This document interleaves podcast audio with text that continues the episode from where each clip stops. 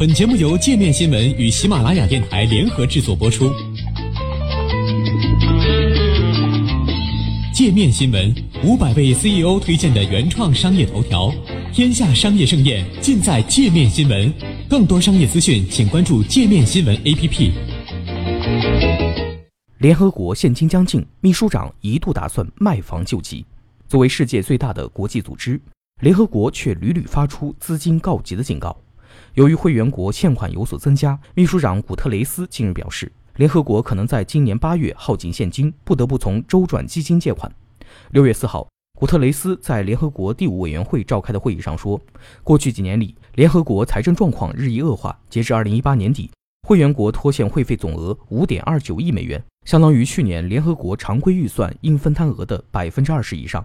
今年截至目前，欠款仍达四点九二亿美元。当然，成员国没交会费，并非联合国现金短缺的唯一原因。古特雷斯说，即使所有国家都按时足额缴纳会费，联合国到年底也仍将面临现金问题。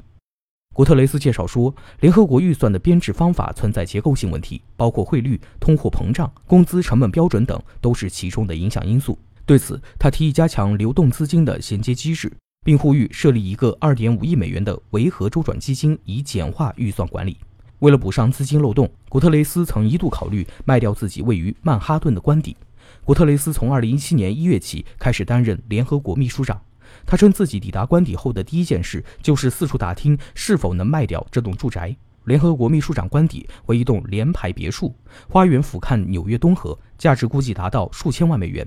古特雷斯对联合国预算委员会表示：“这不是在开玩笑，这是真事儿。”只不过他很快发现，根据联合国与东道国美国达成的协议，他无权出售这座住宅，因为只有当联合国在纽约关门以后，住宅才能卖给美国。根据2007年《纽约时报》的一篇报道，联合国大会当时已批准对该住宅花费450万美元进行翻修。这是一栋面积约1300平方米的住宅，有四层楼和一个地下室。报道还说，这座住宅曾经是著名金融家居皮·摩根的女儿安妮·摩根的家。一九七二年被捐赠给了联合国。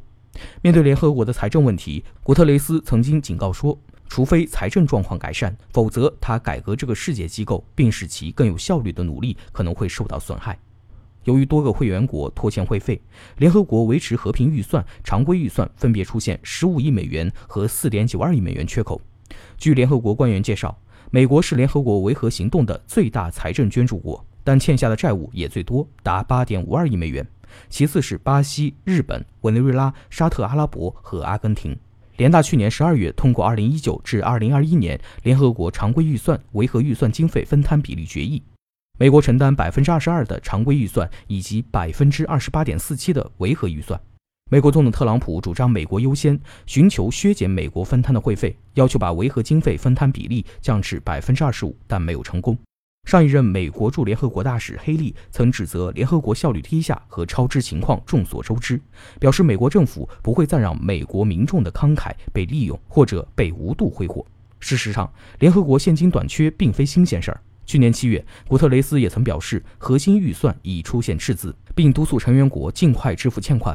他当时表示，像联合国这样的机构不应屡遭破产之苦，而可以肯定的是。当联合国无法回应其所服务的人的求助请求时，他们会遭遇到更大的痛苦。根据联合国的规定，如果一个国家拖欠的会费数额大于等于之前两年应缴纳的会费，该国可能会失去在大会上的投票权，除非该国能够证明其无力支付的款项超出了它的可控范围。